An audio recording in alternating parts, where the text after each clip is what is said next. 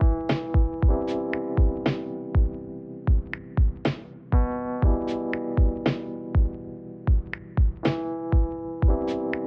und herzlich willkommen zu einer neuen Folge Second Floor Stories hier aus dem Second Floor und zwar schon Folge Nummer 23. Äh, Ich muss ganz ehrlich sagen, das geht actually alles sehr relativ schnell. Äh, Ich bin zwar noch nicht bei meinem wöchentlichen Upload, aber da möchte ich auf jeden Fall jetzt wieder hinkommen. Und äh, ja, jetzt geht es in so eine kleine Findungsphase bei mir, denn ich, äh, vielleicht habt ihr das in dem letzten Podcast gehört, ich habe ja äh, meinen Job gekündigt und äh, bin auf, der, auf dem Weg zu einem neuen Job, den ich jetzt auch im November anfange.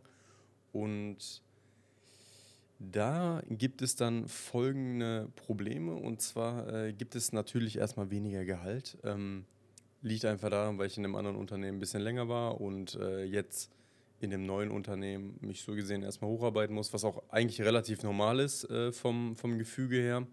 Allerdings äh, muss man für sich selber dann immer so ein bisschen gucken, wie man mit seinem Geld klarkommt. Und deswegen habe ich gedacht, rede ich im heutigen Podcast erstmal über ähm, Management mit seinem eigenen Geld. Oder auch besser gesagt, wie man mit seinem Geld so ein bisschen umgeht, wie man äh, für sich selber haushaltet, um äh, sich auch mal ab und zu vielleicht was zu gönnen und äh, wie man vielleicht auch investieren sollte, um sich so einen kleinen Finanzpuffer aufzubauen und äh, einfach ein bisschen einfacher im Leben klarzukommen.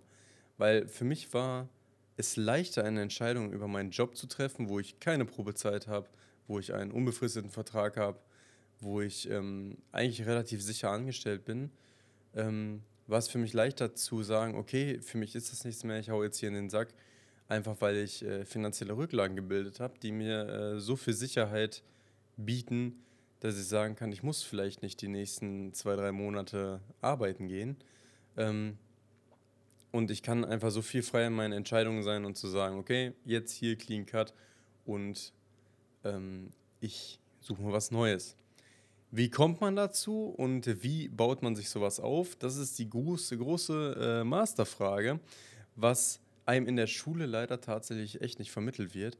Ähm, und das fand ich schon immer schade, wenn man so drüber nachdenkt. Ähm, man macht seine Schule, man hat so viele Fächer und man lernt wirklich ein breites Spektrum an Sachen, Physik, Mathe, Biologie, alles so ein Stuff, den man lernt. Aber die wahren wichtigen Dinge, wie man sein Leben auf die Kette kriegt und wie man organisiert durch seinen Alltag geht, wie man Geld anlegt, wie man sich absichert.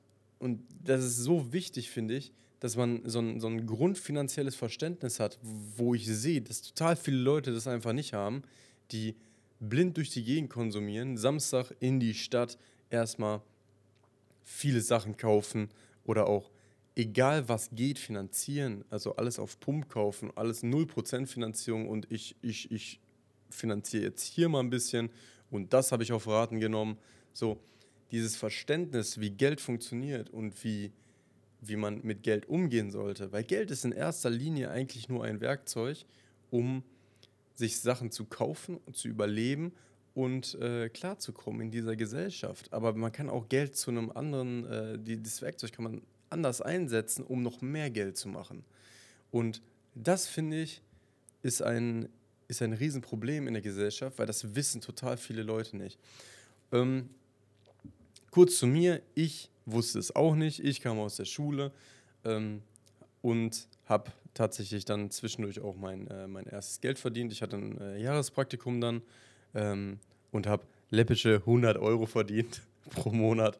Ähm, ich brauchte das äh, für, für meinen weiteren Werdegang tatsächlich. Äh, deswegen war das nicht so schlimm. Da waren drei Tage äh, Arbeit und zwei Tage äh, Schule. Und da habe ich zum ersten Mal so, so Geld verdient und später hatte ich dann äh, einen Nebenjob, habe ich in, in, in einem Supermarkt gearbeitet. Ich hatte prinzipiell mein Leben lang immer Geld. Zwar nicht viel, aber im Verhältnis zu meinem Alter würde ich sagen, dass ich immer gut Geld hatte. Und äh, ich habe mir das auch immer selber erarbeitet. Also ich habe nichts irgendwie von meinen Eltern bekommen, so von wegen hier, mach mal, nimm mal hier den Tausender oder so. Ne? Habe ich nie bekommen. Äh, und da bin ich auch meinen Eltern relativ dankbar. Ähm, klar, wenn man jung ist, weiß man das immer nicht so richtig, äh, dass, man, dass man im Endeffekt dankbar sein sollte, auch mal ein Nein zu kriegen, weil wenn man immer nur Ja, Ja kriegt, dann wird man einfach gar nicht geformt und das weiß man erst immer später. Aber das ist ja auch erstmal gar kein Problem, äh, weil sonst hat man ja gar nicht diesen Entwicklungsstatus. Wie dem auch sei, immer einigermaßen gut Geld gehabt, aber ich habe auch immer viel gekauft. Ich habe nie mir Gedanken gemacht, okay, ähm, was muss ich jetzt machen, damit ich, äh, damit ich ein bisschen mehr Geld kriege, damit ich äh, abgesichert bin oder so, weil ich hatte das immer so, ich, ich, ich war ja abgesichert. Ich habe bei meinen Eltern gewohnt, ich hatte keine Mietausgaben. Ähm, es war mir so gesehen egal. Ich hätte vielleicht einfach mal drüber nachdenken sollen, was für mich abgeht, äh, dass ich auch mal gefestigt sein kann und dass ich auch mal Geld beiseite lege, weil ich habe ich habe schon hier und da ein bisschen Geld beiseite gelegt, aber ich habe den größten Teil, den größten Teil von meinen, äh, von meinen Einnahmen habe ich einfach ausgegeben. Sei es, dass, dass, dass Kollege und ich saufen gegangen sind, wir haben Pfeifen geraucht, wir haben Klamotten habe ich gekauft, ich habe PC-Games gekauft, ich habe einen PC gekauft, ich habe so viele Sachen konsumiert, die auch hier und da einen Mehrwert gegeben haben, aber im Endeffekt ist es reiner Konsum gewesen. Und dann kam ich halt äh, in, die, in die Situation, dass ich ausziehe und ich brauchte eine Wohnung. Und da habe ich erstmal gesehen, oh, so, oh scheiße, jetzt kommen hier aber richtig viele Sachen auf mich zu, ähm, welche ich alle bezahlen muss. Ich brauchte eine Küche, ich brauchte eine Wohnung, ich brauchte eine Kaution, ich brauchte ein Sofa, ich brauchte so viele Dinge, ich brauchte ein, äh, einen Stromanschluss, ich brauchte Internet, Telefon hatte ich schon. So, es, es sind so viele Dinge, die auf einmal auf mich zukamen. Und da habe ich gesagt, okay, was ist jetzt wichtig für mich? Ich brauche eine Einnahmen- und Ausgabenliste. So, zu diesem Zeitpunkt habe ich relativ gut verdient, deswegen war das auch alles kein Problem. Ähm, aber wenn ich jetzt in einer Situation wäre, wo ich nicht so viel verdient hätte, ähm, dann hätte ich ein massives Problem gehabt, das alles direkt auf einmal zu stemmen. War jetzt in diesem Moment erstmal kein Problem, aber trotzdem hatte ich immer noch diesen Konsum und war mir nicht bewusst, dass ich jetzt mehr Verantwortung habe, weil im Falle eines Totalverlustes oder ich komme mit meinem Geld in diesem Monat nicht klar, dann sitze ich nicht bei meinen Eltern zu Hause, sondern sitze ich hier und sitze auf dem Boden und fahre mir trockene Toastbrotscheiben rein, weil ich mir nichts mehr leisten kann. Und das war für mich einfach ein Riesenproblem, dass ich äh, mir jetzt Gedanken machen musste, um meine finanzielle Intelligenz so gesehen ein bisschen auf, auf Vordermann zu bringen und mich ein bisschen finanziell bilden musste. Und dann habe ich ähm, erstmal diese Einnahmen-Ausgabenliste gemacht. Ich habe gesagt, guck mal, das und das verdiene ich und habe alle Kostenpunkte aufgesetzt, die ich äh, monatlich habe und habe mir dann Budgets ausgegeben. Zum Beispiel habe ich mir ein festes Konsumbudget gegeben, habe gesagt, okay, dieses Geld kann ich einfach rausbraten. Scheiß drauf, das interessiert mich gar nicht, das kann ich einfach raushauen. Und dann habe ich mir ein festes Budget dafür gesetzt, nachdem ich diverse Bücher gelesen habe und mir auch diverse äh, YouTube-Videos angeguckt habe, wo ich gesagt habe, okay, das ist Budget B, hier wird von investiert.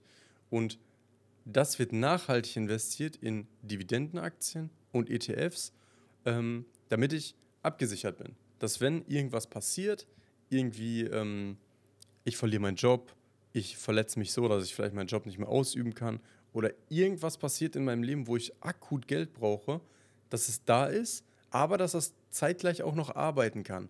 Heißt, dass es nicht der Inflation ausgesetzt ist. Und äh, als ich dann meine, meine Liste fertig hatte, habe ich das dann äh, ein, zwei Monate so ausprobiert und es, mir ist dann aufgefallen, ich so, ich habe nicht so richtig den Überblick. Und dann habe ich noch ein weiteres Konto eröffnet. Ich habe äh, insgesamt drei Konten. Ich, verfü- äh, ich, ich verfolge so gesehen dieses Drei-Konten-System. Heißt, ein Konto für alle Lastschriften, für äh, Gehaltseingang und ähm, für generell alle Lastschriften, die so kommen, so Spotify, Netflix, was man so hat. Ähm, Miete, das ist dieses typische Konto, wo es einfach darum geht, Sachen zu bezahlen. Dann habe ich ein Investitionskonto, da wird drauf gespart. Das ist ein Konto, was nochmal in einem Unterkonto ähm, aufgeteilt ist. Äh, kann ich übrigens empfehlen, wer das nicht äh, weiß. Werbung an dieser Stelle. Äh, die ING DIBA, Top-Bank, bin ich bis jetzt immer zufrieden. Und da gibt es nämlich auch noch so ein Sparkonto dazu. Ähm, und da habe ich auch ein Depot. Heißt, an diesem Konto wird nur investiert. Da kommt monatlich Betrag X drauf, ähm, der einfach bei mir investiert wird. Und Der wird am 15. werden davon ETF-Sparpläne und auch Aktiensparpläne ausgeführt. Und so komme ich auch nicht in Bedrulle, dass ich am 1. des Monats investiere und so merke, oh scheiße, auf der Hälfte des Monats, ich habe nicht genug Geld, sondern ähm, das ist klar gestaffelt und am 15. weiß ich, okay, diesen Monat kommen nicht so und so viele Ausgaben und diesen Betrag kann ich ganz locker investieren. Es kommt nichts Unvorhergesehenes erstmal ähm, und das ist dann easy. So, generell habe ich auch Budgetrahmen eingeteilt, welche ich äh, immer investiere. Nur manchmal mache ich ein bisschen mehr und äh, dann kann ich das am 15. immer ein bisschen besser sehen und dann kann ich nochmal den einen oder anderen Sparplan dazu nehmen.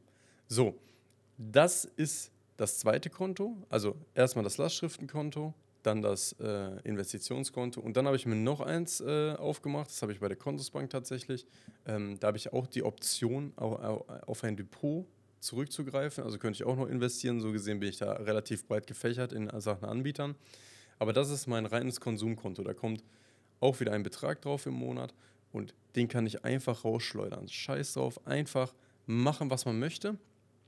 Und so habe ich die volle Kontrolle. Heißt, ich benutze nur eine Karte für Konsum, ich benutze den Rest für, ähm, zum Verteilen auf die einzelnen Konten und für die Lastschriften und so bin ich erstmal clean. Ähm, und sich Gedanken zu machen über sowas ist so elementar, weil früher hatte ich eine Karte und bin durch die Gegend gelaufen und habe einfach die Karte überall durchgezogen, weil ich, ich habe halt kein physisches Geld. Und ähm, es ist so leicht, einfach Geld auszugeben.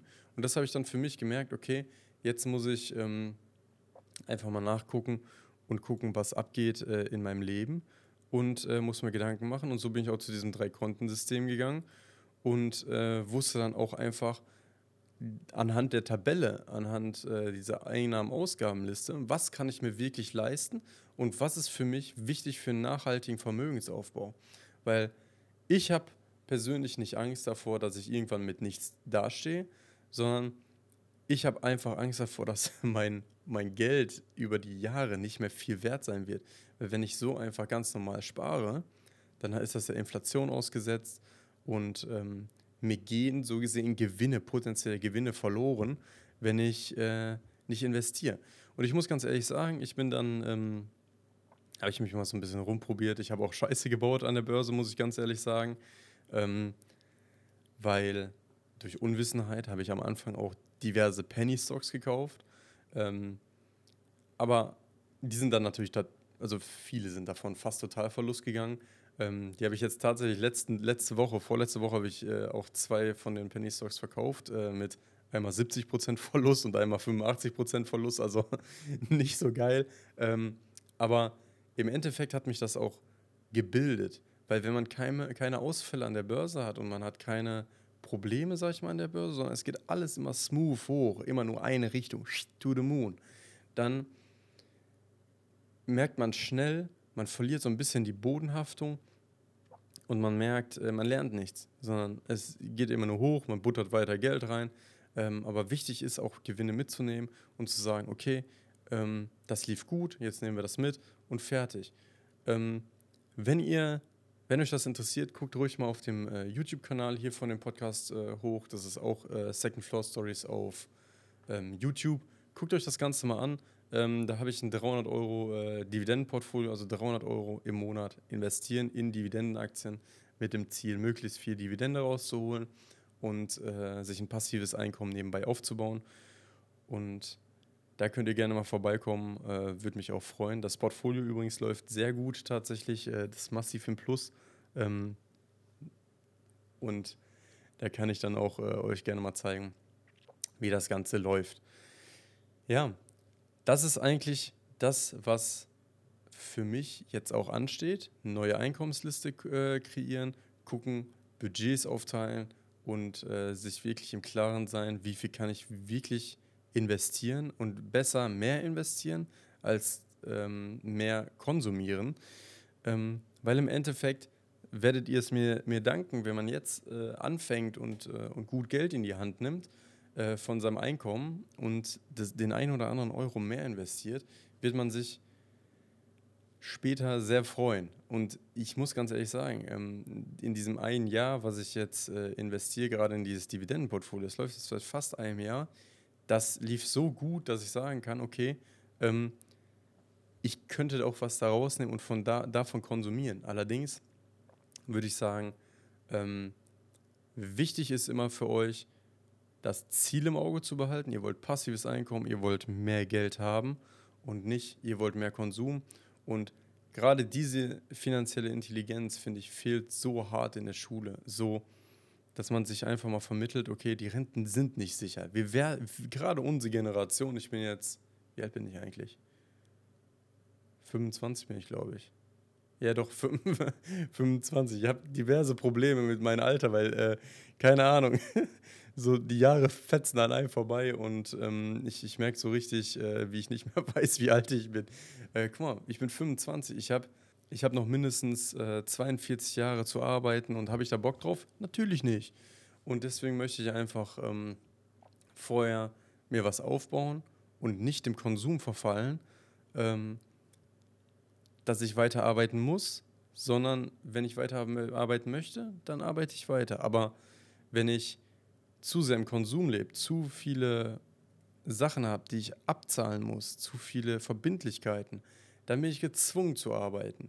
So bin ich immer frei in meiner Entscheidung und kann auch sagen, okay, ich verlasse mich auf meine, meine Tabelle, auf mein Drei-Konten-System und auf meine Investitionen und somit bin ich finanziell frei. So, das hier ist der heutige Talk gewesen. Ähm, heute mal wahrscheinlich ein klein wenig länger, äh, aber muss auch mal sein. Ähm, Finde ich, ist ein sehr interessantes Thema. Äh, macht mir ultra viel Spaß, darüber zu reden.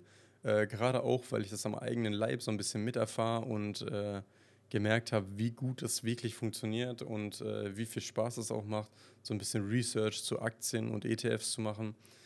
Ich würde sagen, das war's mit dem heutigen Podcast und ich würde mich sehr freuen, wenn ihr auf iTunes eine äh, Bewertung da lasst oder äh, gerne auch mal auf dem YouTube-Kanal vorbeiguckt. Second Floor Stories, guckt da ruhig mal vorbei. Und ansonsten wünsche ich euch eine schöne Restwoche und äh, wir hören uns dann wieder am nächsten Mittwoch. Diesmal werde ich auch durchziehen. Ich wünsche euch eine schöne Restwoche. Haut rein, ich bin raus. Ciao.